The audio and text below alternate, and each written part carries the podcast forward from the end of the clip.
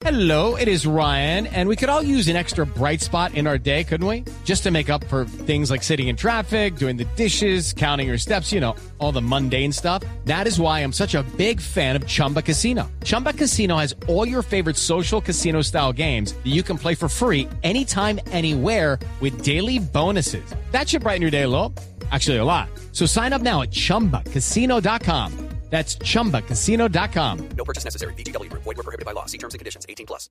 Padres con experiencia, Padres nuevos, hijos únicos, hermanos, abuelos que consienten, nietos que aprenden. Vamos a construir un puente entre generaciones para que las familias crezcan y entre todos podamos cambiar el mundo. Aquí comienza Generaciones Blue, un espacio de Blue Radio con testimonios, guías, expertos e invitados que nos ayudarán a mejorar la vida en familia y las relaciones entre sus miembros. Generaciones Blue por Blue Radio y bluradio.com. La nueva alternativa.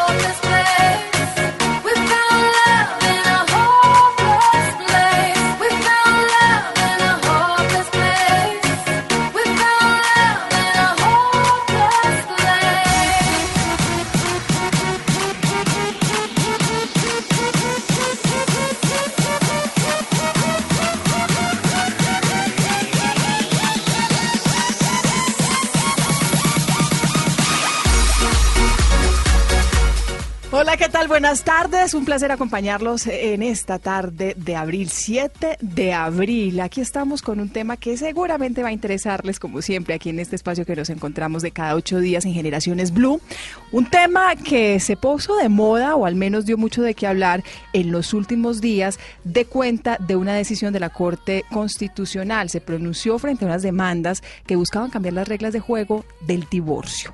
Específicamente estaba hablando de la falta de amor que se tuviese en cuenta como una de las causales de divorcio. Pues finalmente el alto tribunal dice que no, que las parejas están obligadas a mantenerse en matrimonio y solamente se deshace de común acuerdo o con otras nueve causales, con nueve causales en general que hay en el país para el divorcio. Pues la polémica resulta en torno a lo que ellos eh, deciden como una medida para proteger a la familia. ¿Y por qué la polémica? Porque finalmente también hay muchos especialistas que hablan del divorcio como una posibilidad para continuar un camino distinto. Papá y mamá seguirán siendo papá y mamá independiente de que haya un divorcio de por medio y es ahí a donde vamos a los hijos, unas estadísticas para empezar a ambientar lo que pasa en Colombia con este tema. Al día al día se presentan 60 divorcios en nuestro país.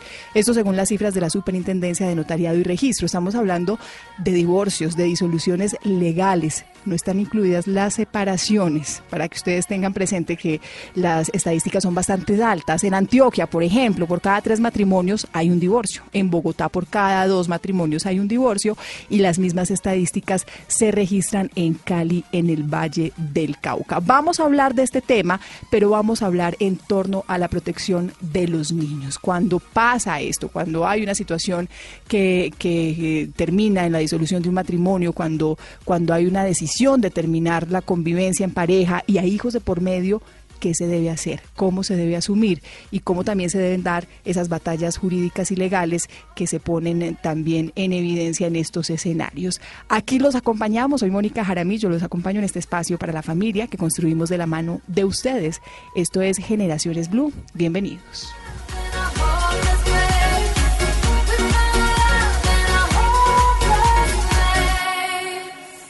Estás escuchando Generaciones Blue. Y nuestras invitadas en la tarde de hoy, Alexandra Arango Pérez, ella es psicóloga de la Universidad del Norte de Barranquilla, con amplia experiencia en temas como depresión, rupturas de pareja y familia, además terapeuta de familia. Alexandra, ¿qué tal? Bienvenida. Buenas tardes, Mónica, ¿cómo estás? ¿Dónde dejó el acento barranquillero? De hecho, yo soy más rola que quien sabe qué. mi mamá es de mi mamá es de Cartagena y mi, mi papá es de Medellín. Ajá. Y Pero pues- la universidad sí en el del norte de Barranquilla. Pues de hecho es en un convenio con un instituto acá en Bogotá, SAPS. Eh, vas cuatro días al semestre a Barranquilla y, y salí con doble titulación, psicóloga clínica de la Universidad del Norte y soy logoterapeuta del Instituto Víctor Frankel en Viena. ¿No le exigen acento para terminar? Lastimosamente no. Porque sería bien agradable. Bueno, Andrea Rodríguez es abogada egresada de la Universidad del Rosario, con experiencia como abogada litigante, asesora y docente universitaria. Andrea, también gracias por esta compañía. Muchísimas gracias, Mónica, por la invitación y, por supuesto, a todos los oyentes un saludo muy especial, hablando de un tema que genera mucha polémica y también mucha mella por el tema de los hijos. ¿Qué pasa con los hijos cuando hay de por medio un divorcio? Pues empecemos con esa pregunta, pero la quiero empezar con, con, con nuestra psicóloga, con Alexandra. ¿Qué debe pasar con los hijos? ¿Qué pasa con los hijos emocionalmente cuando hay una separación? De hecho, este es un tema bastante importante y que hemos dejado a un lado. Siempre nos centramos en la pareja, en el divorcio, que ambos sufren, pero pues al fin y al cabo son una familia y el hijo sufre, yo diría que más que los papás, porque él está absorbiendo... ¿A cualquier edad? A cualquier edad. Él está absorbiendo qué dice mamá, qué dice papá, de qué lado me pongo, de qué lado no me pongo. Y no deberíamos usar el niño como un vínculo para coger algún lado de la ruptura. De hecho, siempre van a ser una familia, estén viviendo en dos casas separados y el niño va a tener papá y mamá y deberían crear un frente unido para que el niño se sienta protegido por ambas partes. El niño es el que más sufre y dependiendo de las edades, lo podemos ver en comportamientos diferentes, no solo a nivel eh, académico, sino como conductas, comienzan, no sé, los niños a robar cosas, los adolescentes comienzan el consumo de, de cigarrillo, de alcohol, o, o no llegan a la casa y uno dice, miércoles, ¿qué está pasando? ¿Sí o sí hay un impacto sobre ellos? sí o sí hay un impacto sobre ellos y es gigantesco y es en comportamientos mínimos. Comienzan a llegar más tarde, la hora de llegar no la cumplen, eh, bajan full el rendimiento académico, de pronto recibes una llamada, su hijo va perdiendo siete materias, pero, pero es un minuto si el Y no, y no será más bien que de pronto los papás eh, inmersos en la problemática personal que tienen no, no caen en la cuenta de hacer un buen acompañamiento. Si hay un buen acompañamiento, esto no tiene que tener un impacto tan fuerte. Ahí va mi principal recomendación. Debe haber un acompañamiento en los hijos. Si usted se está separando, eh, trate de, yo sé que es difícil, pero trate de crear un frente unido con su pareja, de decirle, oiga, venga, manejemos juntos a los niños porque igual somos papá y mamá, igual nos van a tener a los dos y sean muy claros desde la edad que tengan cuatro años, ellos ya saben que usted se está p- peleando y que mm, se van a separar y que algo difícil va a pasar. Entonces explíquenle como quieran, como por ejemplo, tienes este amiguito que los papás viven en casas diferentes, por favor, eh, pregúntale cómo le va, ahora tú vas a vivir así, trata de entenderlo, trata de que tu amiguito te cuente cómo ha sido la experiencia, pero siempre explicándoles, ellos se dan cuenta de todo lo que pasa. En términos eh, legales, Andrea, hablar de divorcio es difícil, pero cuando uno ya plantea los, las posibilidades jurídicas y la disolución ya eh, de, la sociedad conyugal, uno siempre pensaría o la gente tiene tiende a pensar que, que los abogados son enemigos del proceso, que las herramientas eh, legales son, eh, son enemigas, que, que van a hacer daño, que, que va a ser más difícil. ¿Es así? Mire, Mónica, definitivamente las herramientas están dispuestas para brindarnos una solución y una orientación. Cuando se contrae matrimonio, regularmente se hace con la firme convicción de que sea para toda la vida. Sin embargo, por factores internos o externos de la pareja, es mejor dar un paso al costado. Y es así donde hablamos del divorcio, que puede ser de mutuo acuerdo o también puede ser contencioso. ¿Qué significa esto de contencioso? Que no existe un acuerdo entre la pareja. Pero lo más importante, Mónica, es que lo que prevalecen son los derechos de los niños. ¿Y a qué me refiero? El artículo 44 de la Constitución Política establece que los derechos de los niños prevalecen sobre los derechos de los demás. Y desafortunadamente, en esta situación de divorcio, uno ve cómo los niños son tratados como trofeos o como botines de guerra. Entonces, eh, a mí no me interesa eh, que el niño, por ejemplo, vea al papá porque ese señor o esa señora no tiene derecho. Pero es que, perdóneme, quien tiene derecho es el niño a ver a su papá, a ver a su mamá y tener un conjunto de familiares, tener una idea concebida de familia. Entonces siempre tenemos que pensar en el divorcio, pero en los derechos del niño, que prevalecen sobre los intereses de papá y de mamá. Hagamos una listica de esos derechos de los niños. El artículo 44 de la Constitución me establece derechos fundamentales. El derecho a la vida, Sí. a la alimentación, a la integridad, al bienestar. Y esto lo podemos mencionar también, Mónica, cuando estamos en presencia de un divorcio. Ojo a todos los oyentes que están pasando por esta situación. Hay tres aspectos muy importantes que se deben regular cuando hay hijos menores de edad. Primero, lo que concierne a los alimentos, a la custodia y a las visitas. ¿Qué son los alimentos? No solamente se refiere a la comida, es todo lo que requiere un menor para un desarrollo integral. Salud, vestuario, recreación. ¿Cómo se determina la cuota alimentaria? Hay que mencionar que hoy en día no hay una fórmula mágica, porque muchas personas dicen, no, eso depende de la edad del niño. Claro que depende, pero depende puntualmente de la capacidad de papá y mamá y de la necesidad del niño. Es decir, que una cuota alimentaria de un recién nacido no va a ser la misma de un niño de 10 años o de un adolescente. Ahora, quiero hacer una precisión y es que en el 2017 se radicó un proyecto de ley que busca establecer montos mínimos de la cuota alimentaria. Y es que, Mónica, hay cuotas alimentarias irrisorias de 20 mil pesos, de 50 mil pesos, Mónica, perdóneme. O sea, pongámonos en la situación de una mamá o de un papá que tiene un bebé. Y, por ejemplo, un caso que recibí, que, que recibí hace poco, una señora que no podía lactar. ¿Cuánto vale una leche de fórmula? Toda la plata del mundo. Claramente. Entonces, la cuota alimentaria se, se, se fija conforme a eso, capacidad de papá y mamá y la necesidad del menor. Y si no hay un acuerdo, porque los llamados en primer lugar para determinar la cuota alimentaria son los papás. Entonces, papá y mamá van a un centro de conciliación, van a una notaria y decimos, bueno, yo puedo aportar esto, esto y esto. Pero si no hay acuerdo, ¿qué eso ocurre? Entonces será un juez de familia quien decida cuál va a ser el monto de la cuota alimentaria. Y por supuesto, muy importante para todos los oyentes, la cuota alimentaria puede ser objeto de modificación, porque el niño va creciendo, las necesidades van cambiando. Eso en, lo- en- en relación a la cuota alimentaria.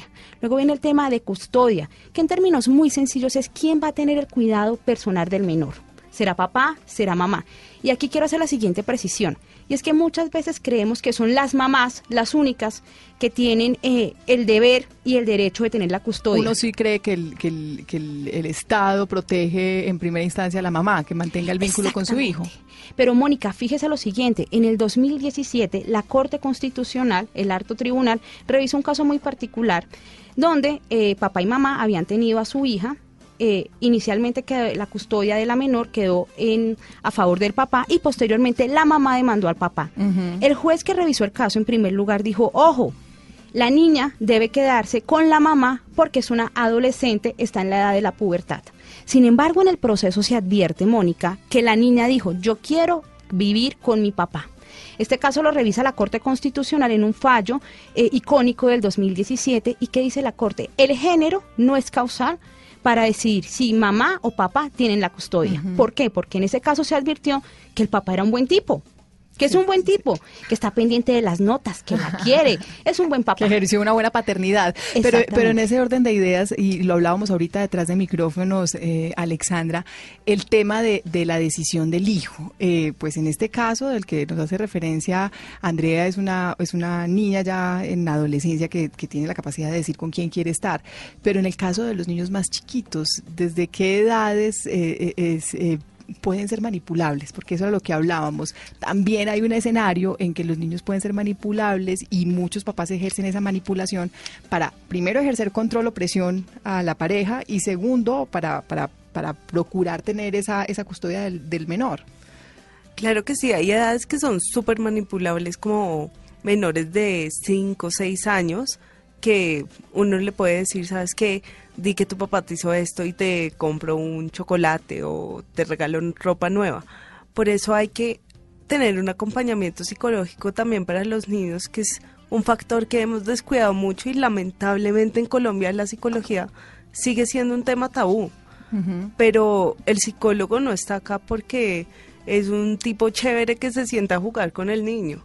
Hay todo un proceso detrás, hay unos juegos que nos ayudan a, a que los menores eh, se expresen mejor sus sentimientos y puedan incluso sacar cosas como, ¿sabe que Mi mamá me dijo que me compraba un chocolate si decía esto y no debemos por qué manipular a los menores para que exista eh, una custodia a favor de alguno de los dos. de, de hecho, hay cosas que son tan difíciles de manejar con los niños como a quién quieres más, a tu papá o a tu mamá. Bueno, y, que hay que muchas personas que lo hacen sin importar ni siquiera lo, lo grave que va a ser para ellos, para los menores, solamente se, se casan otra vez ahí en ese proceso y en la pelea que tengan con su pareja o la Y dificultad que tengan. nos centramos tanto en la pelea y en la dificultad y en el problema marital que muchas veces es infidelidad o cosas así imperdonables que descuidamos a los niños. Y los niños son un factor tan importante que no los tenemos por qué dejar a un lado. Es más, debería haber un divorcio en pro de, de la felicidad de los niños o del bienestar de los niños, así como hay leyes que los cobijan y, como decía ahorita Andrea, debería haber cosas que protejan la salud psicológica de los niños y cómo es maltrato manipularlos y, y hacer que los niños estén a favor o en contra de alguno de sus padres. Bueno, si yo estoy en un proceso, eh, Andrea, como este, y me doy cuenta que, que mi pareja está manipulando al menor, ¿esto es demandable también? ¿Esto es, es- es de- se, en- eh, se incluye dentro del proceso Claro que sí. en términos legales? Claro que sí, Mónica. Lo que busca el juez de familia es que los derechos de los niños prevalezcan y efectivamente eh, se hagan cumplir. Es por eso que en estos procesos también se acompaña del defensor de familia que busca que todas las actuaciones que se adelanten dentro del proceso sean en pro del niño y que las pruebas, por supuesto, estén respaldadas. Desafortunadamente existen casos donde los niños son objeto de manipulación para efectos de que la mamá o el papá se queden con la custodia. Eh, sin embargo, lo que busca el juez de familia, que en últimas es el director de proceso, con el defensor de familia, es velar por los intereses del niño. Porque es que en últimas... Hombre, un niño que está siendo objeto de manipulación, pues es un niño que está siendo afectado en sus derechos, porque no se está haciendo un juicio libre y espontáneo sobre la situación. ¿Y esto qué va a generar a futuro? Es decir, un, un- un adulto que ha sido manipulado desde pequeño, que ha sufrido, si estamos en ese escenario, seguramente es un divorcio muy complicado, donde el niño ni siquiera eh, ha, ha tenido presencia. Entonces, el juez de familia y el defensor de familia pueden advertir esa situación. Les voy a hacer la misma pregunta desde sus orillas, para que la respuesta sea desde las orillas. Ok. ¿En qué momento buscar acompañamiento de pareja eh, cuando uno siente que, la difi- que, que se ve una dificultad inminente o que hay una separación inminente o no se busca ese acompañamiento? Lamentablemente no se busca y es totalmente necesario. La pareja lo que necesita es una comunicación y con el niño también. Lo que pasa es que uno se divorcia, eh, nos peleamos del niño y se fue a vivir a otra casa y ya, nadie le explicó. Pero el niño necesita explicación. Hey, ¿por qué mi papá ya no está viviendo conmigo? Porque ahora vivo con la abuela y mi mamá. Y otra vez, sin importar la edad. Sin importar Si la es un edad. recién nacido, Bueno, le explicas cuando esté más grandecito por qué pasaron las cosas, por qué terminó viviendo con su familia eh, política o, o la situación que esté, pero es muy importante, los niños entienden. Así, ustedes nos han dado cuenta que los niños hacen preguntas que a uno le gustaría, pero el niño le sale con una naturalidad increíble. De pronto dice, ay, porque esta pe- persona está así eh, sin camisa. Ellos entienden, ellos ven las cosas y las sienten y ellos quieren saberlo todo. Y si no le explicamos, generamos aún más dudas que el niño necesita saber. ¿y en qué momento hay que buscar a los abogados? Ya uno decide divorciarse, en qué momento los- hay un proceso que, que pueda ser menos, menos difícil. Mónica, yo tengo un dicho y es, usted sabe con quién se casa, pero no con quién se divorcia. Es decir, pasamos de un cuento de hadas a una película de terror.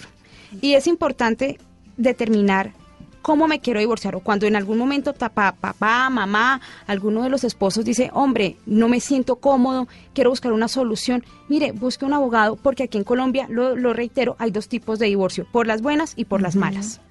Entonces, es mucho mejor por las buenas. Pero en ese orden de ideas, entonces habría que dejar, la, mejor fórmula sería dejar muy claro cómo serían las, las- los términos de un divorcio desde el matrimonio, en el, caso de una separación, Regularmente lo que se busca, digamos, cuando yo las contraigo famosas matrimonio, capitulaciones. es que, Mónica, usted se casa con una persona y eso no solamente son los hijos, que obviamente es muy importante, es el dinero. Como dicen popularmente, lo mío es mío y lo suyo es nuestro. Es decir, cuando yo contraigo matrimonio es una sociedad. Entonces, si yo siento que definitivamente la relación no puede ir más, busque un abogado. Y mi recomendación el día de hoy es, hombre, es mejor llevarlo por las buenas, porque por las buenas papá y mamá van a determinar el régimen de custodia, visitas y alimentos. Sí o sí en una, en una separación que sea por las buenas y en, y en buenos términos y con todo el acompañamiento, puede posteriormente haber dificultades a la hora de hablar de la plata, ya cuando uno cree que todo se disolvió, que todo está bien, que no hay problema. No busquemos un abogado que entre nosotros vamos a llegar a un acuerdo sin ningún problema. Se puede generar dificultades posteriores cuando, cuando uno cree que ya está todo salvado. Claro que sí, sobre todo en el tema de la plata, muchas personas no saben qué, ocurre cuando yo contraigo matrimonio. Y aquí en términos muy sencillos, cuando yo contraigo matrimonio, nace a la vida jurídica lo que se denomina una sociedad conyugal. La pregunta es, ¿qué bienes hacen parte de esa sociedad conyugal? Pues bien, les voy a comentar qué bienes no hacen parte. En primer lugar, no hacen parte de la sociedad conyugal los bienes propios. Yo hace un año compré un apartamento y me caso mañana.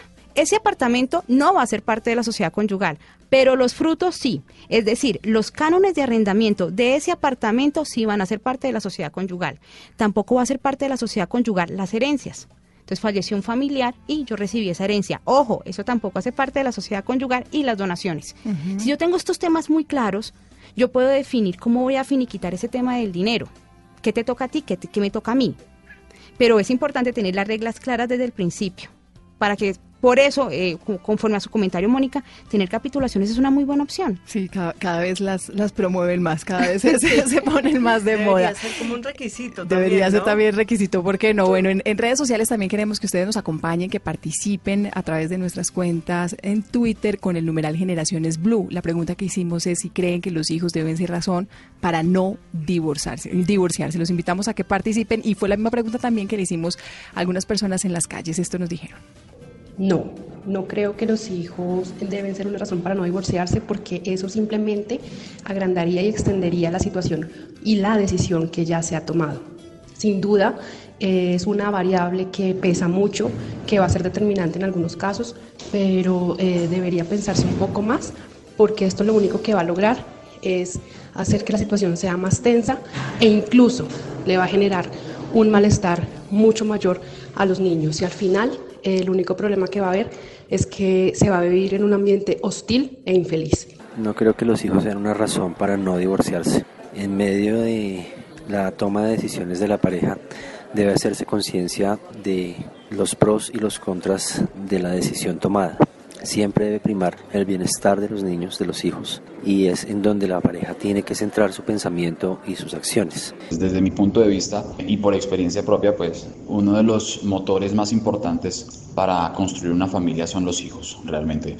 Si uno tuviera solo una pareja y no hubiera hijos de por medio, el divorciarse es algo que es solamente separarse de la persona. Cuando hay hijos de por medio, es un núcleo, es, se vuelven como el pilar de la relación y en la mayoría de los casos eh, uno se enfoca como padre, yo te diría que es, es la razón por la cual yo personalmente he intentado de mil y unas formas darles un hogar a ellos. Ya regresamos con Generaciones Blue. Continuamos con Generaciones Blue. Continuamos y seguimos hablando del tema de los divorcios, pero lo que hay que hacer alrededor de los hijos cuando hay una separación y en el hogar hay uno o varios hijos. Era una pregunta que yo tenía para hacerles a nuestras invitadas también en este tema.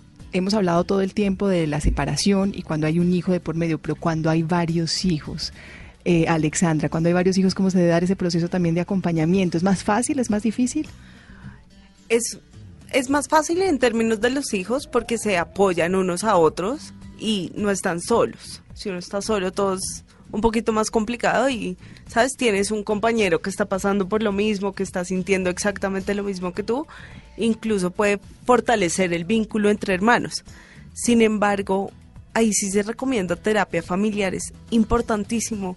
No sé por qué la dejamos a un lado y es una herramienta que nos sirve un montón incluso para que la dinámica familiar sea produ- productiva, no sea buena Óptima, después, claro. óptima después, porque se separen bien los papás o no, van a ser una familia de por vida. O sea, estamos hablando de niños hoy en día, pero en 20 años pues van a ir todos al matrimonio con las nuevas parejas, con los nuevos novios, Incluyendo los papás. incluyendo los papás y tienen que poder convivir. O sea, hay, Sí. hay casos que no se pueden ni ver, entonces van a sentar. Es como la- entender que ese vínculo o, o- o ese, ese, ese, ese lazo familiar o ese rol familiar de ser papá, de ser mamá, de ser hermano no cambie independiente de la situación civil en la que esté la familia, por así decirlo. el, el rol de papá sigue exactamente igual, estés casado o estés divorciado o estés separado. Y tú tienes que responder por tus hijos o, o- y cumplir tus deberes de padre, vivas o no vivas con él. Hay casos de, de hecho ahorita lo hablábamos fuera del aire, de las visitas. ¿Cómo hacer las visitas después? Ahí, ahí, pues Andrea nos guiará después, pero hay papás que visitan sus hijos una vez a la semana y un fin de semana cada 15 días. Uno como, como papá, ¿qué debe hacer, Andrea? Hay un régimen de visitas, ya usted nos explica bien eso, eh, en qué consiste y cuáles son como los, los, los requerimientos mínimos en ese orden de ideas, independiente de cuál sea la razón de la separación. Pero, pero, mm, pero uno puede como papá que tiene la custodia de su hijo, exigirle al otro esas visitas, no solamente que, que haya un espacio, pero hay otros que simplemente pensarán en irse y nunca más, pero seguramente si yo estuviera pasando por una situación de esas, a mí me preocuparía que mi hijo tuviera también su figura paterna. Y, y si el papá no quiere estar, pues yo le exigiría que estar. ¿Eso se puede hacer legalmente, exigir estar? Desde el punto de vista legal, lo que puedo exigir es que haya un régimen que se cumpla conforme a cada caso en particular, Mónica. Cada caso debe ser revisado de manera detallada y muy importante, es necesario, necesario tener en cuenta que esto se trata de un derecho del niño y que eh, si bien es cierto, el papá tiene derecho de- para, para verlo y para afianzar esos lazos eh, de unión, de amor, para que también el niño crezca con ese, con ese apoyo, pues se trata de un derecho del menor. Ahora bien, si un padre o una mamá se niega eh, a, acudir al tema de visitas, pues ahí es un tema muy complejo, porque tocaría obviamente eh, hablar con el juez dentro del proceso judicial, pero obligar a un, a un papá a ir a visitar a su hijo es cosa complicada. Muy diferente es cuando el papá no cumple con la cuota alimentaria. Claro, ya eso es distinto. Claramente, porque ojo, yo puedo embargar el salario y los bienes del papá o de la mamá. A modo de ejemplo, si yo le debo al banco, pues bueno, me pueden embargar hasta la quinta parte que exceda el salario mínimo. Pero cuando yo debo una cuota alimentaria, me pueden embargar hasta el 50% de mi salario. Es decir, si papá o mamá ganan 4 millones de pesos, le pueden embargar hasta, Hasta 2 dos millones. millones. de pesos. Y muy importante, la inasistencia alimentaria es un delito en Colombia y sobre todo se agrava la pena cuando hay menores de edad. En ese caso de la cuota alimentaria, si uno tiene dientes legales para que el papá responda, pero en relación a las visitas es complejo. ¿Cuál sería mi recomendación? En relación a las visitas, que sean muy claras. En muchas ocasiones pecamos por no conocer cómo se debe hacer este tema. Lo ideal es que papá, mamá definan régimen de visitas, custodia y alimentos, van a un centro de conciliación, a una notaría, comisaría de familia y CBF. Y se va a elaborar lo que se denomina un acta de conciliación. Primera recomendación, lean el documento. Y segundo, todo debe quedar muy detallado. No simplemente papá o mamá visitarán al niño, sino papá o mamá visitarán al niño los días tal, tal. ¿Quién va a pasar la Navidad? Las vacaciones de mitad de año. Y por supuesto también la cuota alimentaria, porque la cuota alimentaria va a cambiar. Mm, Bueno, eh, Yo eh, quiero complementar comentarlo, sí. algo ahí y es que no solo la cuota alimentaria, sino la cuota emocional es importante. Digamos, tú como papá también puedes educar a tu hijo de que llame todas las noches a, su mamá o a su papá que está viviendo en otra casa, como, eh, no sé, mi amor, hijo, hace tres días no hablas con tu papá, por favor, llámalo, salúdalo, dile en qué andas, dile cómo va al colegio, mantener informados, aunque sea por medio del hijo, pero el hijo también debe construir el vínculo y el otro papá debe proveer ese vínculo con la otra persona, aunque ya no se hable, porque es importante contar con las dos figuras para no solo apoyo económico, sino que el papá da un apoyo muy importante y la mamá también en diferentes cosas, sea niño o niña del que estamos hablando. Eh, el, el régimen de visitas es un tema bien delicado por, por lo que decíamos en torno a, a la línea entre lo emocional y lo que uno quisiera también como, como en compromiso. Uno como papá dice, yo lo estoy dando todo porque el otro no. Y es difícil separar también todas esas emociones en torno a cómo yo ejerzo mi maternidad y cómo él ejerce esa paternidad. Hay que desvincularse de eso, Alexandra. Hay que pensar en uno como, como mamá y cómo hago ese acompañamiento y dejar a su conciencia lo que haga la pareja. Hay que tratar de madurar un poquito. Yo sé que es una situación muy dura el divorcio. Además, en, la- en los- en las separaciones normalmente hay un conflicto y hay, y hay Sí, uno- dificultades, y hay diferencias y Exacto. todo el caos. Tú no te separas porque se comió mi chocolate y era mi chocolate favorito. No, generalmente hay un problema de fondo detrás que es importante y que es irreconciliable. Entonces, hay que dejar ese problema de fondo al lado porque estemos juntos o separados, nuestro, nuestro hijo va a ser nuestro hijo y, le, y ambos tenemos que estar presentes en los diferentes momentos. O sea, si el hijo tiene ocho años, tienes toda la vida escolar por delante, el grado, las reuniones, las entregas de informes, de boletines, que ahora los colegios nos exigen mucho y que se van a sentar cada uno en un salón diferente. O uno acompaña al niño y la otra a la niña. No, hay que tener una concordancia. Es más, hay que fijar reglas importantes que se cumplan en ambas casas. Si las tareas en casa de mamá se hacen de 4 a 6 de la tarde, pues eh, que en casa de papá se exija lo mismo. Ajá. Porque no solo es la- lo económico, hay cosas detrás que descuidamos y que no hacemos. Si, eh, si no se toma Coca-Cola entre semana, pues no se toma Coca-Cola entre semana. Y le toca uno llegar a la, claro, le toca llegar al acuerdo con el tener con la un pareja, acuerdo mínimo, si no se pueden ver, si no se pueden hablar, pues afortunadamente estamos en el siglo XXI, mándense un chat y así no, no, no se entienden el tono de voz. Andrea. Iba a Sí, es que fíjate, fíjense, fíjense lo que dice Alexandra, es que el niño tiene derecho a la familia. Eso es un derecho fundamental que así lo dispone el artículo 44 de la Constitución Política y ojo, muy importante, también la Convención sobre Derechos del Niño. Entonces no podemos también pretender que si bien es cierto yo tengo dientes jurídicos para el cobro de la cuota alimentaria, pues que yo salvo mi responsabilidad consignando en un banco la cuota mensual y ya con eso estoy eh, solucionando todo porque de por medio está el interés y el bienestar del menor, que reitero, es que los derechos de los niños prevalecen aquí en el país. Y muy importante, los niños no son trofeos, los niños no son botines de guerra, porque esos niños van a ser los adultos del mañana y debemos desde casa formarlos de manera adecuada. Y obviamente en ese momento es la familia quien tiene un pilar muy importante, un soporte. Nuestra cuenta en Twitter es arroba Blue Radio Co. La pregunta que les hacemos a través de esta plataforma es si usted cree que los hijos deben ser una razón para no divorciarse. Los invitamos a que opinen con el numeral Generaciones Blue. Aquí tengo algunos de esos resultados ya. El 27% dice que sí, el 73% dice que no, que los hijos no deben ser eh, la razón para no divorciarse. O sea, que, que el- el- las razones deben estar superiores a esas. Y aquí una de las de los comentarios también que nos, nos hicieron las personas a quienes les hicimos la pregunta en las calles. No es una atadura a otra persona. Tú siempre vas a ser el papá de tus hijos, pero si no quieres estar con la mamá o el papá de tus hijos, tu hijo no es una razón para estar triste y amargado el resto de tu vida. Bueno, realmente no. A mí me parece que, pues digamos que el bienestar individual tiene que ser muy importante y más hoy en día donde debemos aceptarnos frente a muchas dinámicas eh, sociales que se presentan hoy en día. Entonces, pues los, los hijos deben ser un apoyo, no más bien, digamos que una barrera para esa separación. Primero está uno, después está sus hijos y finalmente, pues, la decisión de la separación. Así que no, no, no me parece.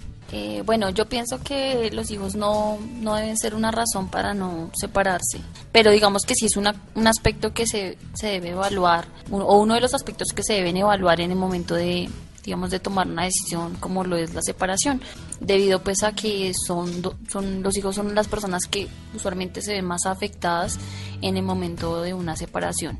Entonces pienso que no es No es una razón totalmente, pero sí es un aspecto que se debe evaluar dentro de muchos en el momento de tomar una decisión como lo es el divorcio.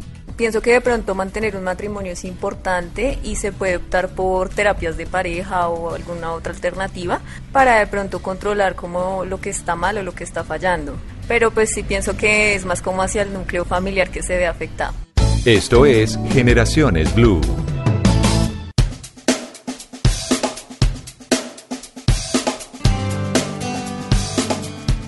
En torno entonces a esto, escuchamos algunos de los comentarios en términos generales. eh, la mayoría de las personas cree que no debe ser el, factor decisivo para permanecer en un matrimonio los hijos. Eh, hay otras personas que consideran que sí, que hay que darlo todo por el hogar y por y por el y por tener una familia, el núcleo familiar íntegro. Pero ¿cuáles son esos esas señales de alarma, eh, Alexandra, que uno pueda tener presente cuando algo está fallando con los hijos en el momento en que hay un divorcio, hay una separación o hay un, o hay un inconveniente familiar? Claro, esto es súper importante porque los hijos nos muestran muchas cosas. Yo acá tengo un- algo preparado para ustedes y es cómo los efectos del divorcio los podemos identificar de acuerdo a las edades. Entonces, hasta los cinco años, los niños se sienten culpables, ¿sabes? Creen pueda- que la separación es culpa de ellos. creen que es culpa de ellos. ¿Qué pude haber hecho mejor para que mis papás estuviesen juntos? ¿Será que si me como todos los vegetales se quedan juntos? Entonces hay que explicarles para que esa culpa disminuya. También tienen mucho, muchis, mucho, mucho miedo a quedarse solos, a que los abandonan, porque se están peleando la custodia y precisamente dicen, fue pucha, el papá con el que no voy a vivir me está abandonando y hay que explicarle muy bien que no es un abandono, que no es culpa de él, que, que puede compartir con los dos sin que haya problemas.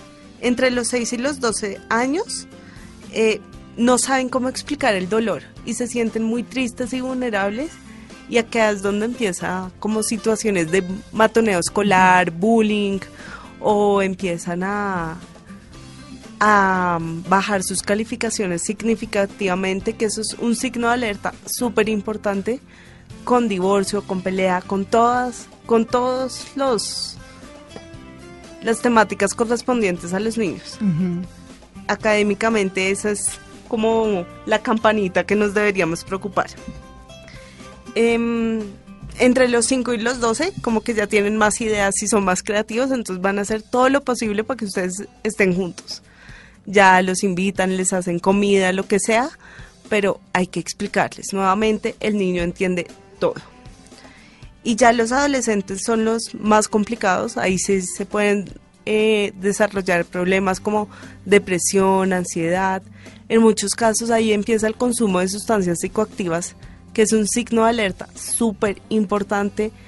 Eh, generalmente empiezan por el cigarrillo, pero pues eh, hay otros que empiezan por otras sustancias que es muy importante estar no encima, pero sí revisar de vez en cuando, ver las compañías, todo esto es un signo de alerta que puede ser determinante. En, en términos generales, igual como, como que la conclusión es siempre a la que llegamos es el acompañamiento a los hijos, pues no se puede dejar de lado, no se puede obviar, no se puede omitir, eh, y la observación, ¿no? ser, ser Sí. papás ahí permanentes, claro. y el adolescente te va a decir, ¿sabes? Si mis papás no pudieron quedarse juntos, ¿qué va a pasar conmigo después? ¿Será que yo voy a poder tener novia, novio, esposo?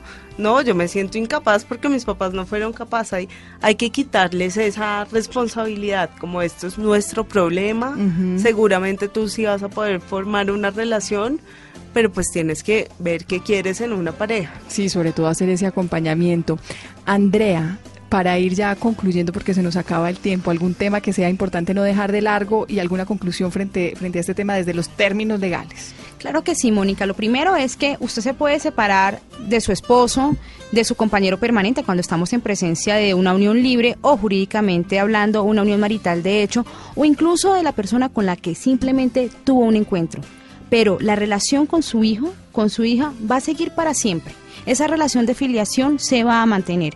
Y también usted puede divorciarse, ahí está la herramienta eh, jurídica puede divorciarse por las buenas o acudiendo ante un juez, pero lo más importante es velar por los intereses del menor. Reitero, régimen de custodia, visitas, alimentos, tratemos en la medida de lo posible que este proceso, no solamente para papá y mamá, sino también para los menores que están involucrados, sea lo más sano posible. Y efectivamente, como mencionaba Alexandra, si tenemos el acompañamiento de un psicólogo, de una persona que nos apoye, pues muchísimo mejor para poder brindar apoyo eh, en esa área y no dejar a nuestros niños vulnerables en, una, en un momento que es complicado. Si para papá o para mamá afrontan un duelo, porque es que para muchas personas el divorcio es un fracaso, fracasé en esta unión.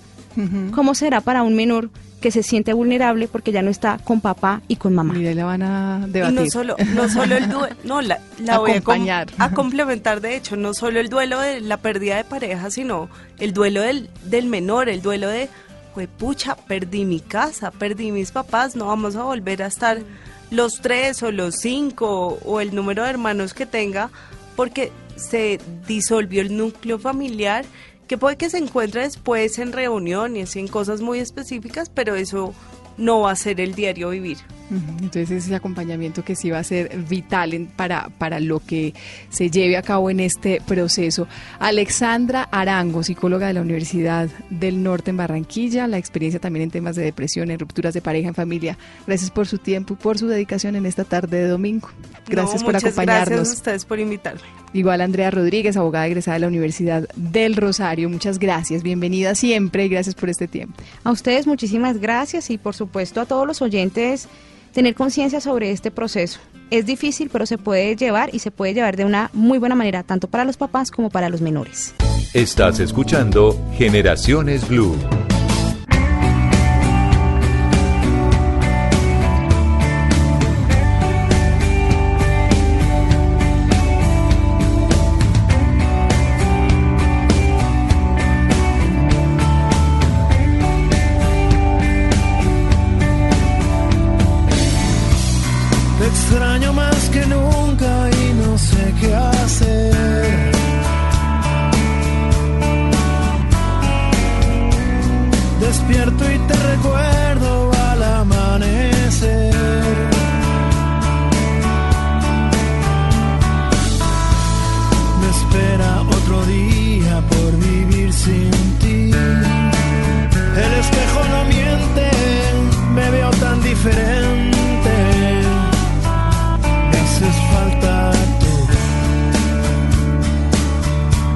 Puso muy romántica. Sí, pero es para llevar la Para la contraria a la reconciliación, canción. la sí, pero ya- reconciliación. esta canción es de Maná, se llama Si no te hubiera sido, del álbum Arde el Cielo. Eh, fue ya de lanzamiento en el 2008, pero acá la gracia, eh, Mónica, es decirle a los oyentes que la intención es que uno resulte cantando algo positivo cuando se divorcia o cuando tiene algún proceso de separación. Pero con esto queremos hablar de los planes y recomendados para las ciudades. Uno que es para todas, eh, Mónica Chazam, que ya está eh, en cines para que la gente se anime, para que lleve a sus chiquitos, eh, porque lleva pues con unas desventuradas aventuras de un superhéroe que se une a todo el tema del universo DC. Nos vamos también para Medellín, el parque Arby. Si es Sí, Arby. Arby, sí, Arby, señor, eso es un Santa plan, Elena. sí, es un, un plan muy natural para nuestros oyentes. Mónica, de martes a domingo están funcionando desde las 9 de la mañana hasta las 5. Están todavía a tiempo para que se vayan. Y eh, algo chévere, Museo Prehistórico de Neiva, no habíamos hablado de Neiva, entonces es una invitación también a todos nuestros oyentes, animales prehistóricos eh, que se encuentran en la zona de Neiva, en el, como les digo, Museo Prehistórico de Neiva. La dirección es la carrera primera número 2A01, pero digamos que la gente se ubica más cuando habla de eh, el monumento La Gaitana. La invitación es como siempre a que pasen estas tardes en familia. Ahí está la programación y a que nos acompañen de nuevo en ocho días. Sí, señor. Mónica, antes de irse, le puedo dar un datico que me pareció chévere. Para los oyentes, vea, el Centro de Investigación de Bioética de los Estados Unidos asegura que los dientes de leche podrían salvar la vida de alguno de nuestros hijos. Uy, bueno, hablemos de los dientes en estos días. Entonces, ya ve, eh, sí, sí, podemos entonces para que nuestros oyentes guarden los dientencitos. Lo dice eh, un estudio reciente de los Estados Unidos. A ustedes, gracias. Los esperamos de nuevo en ocho días. Feliz tarde.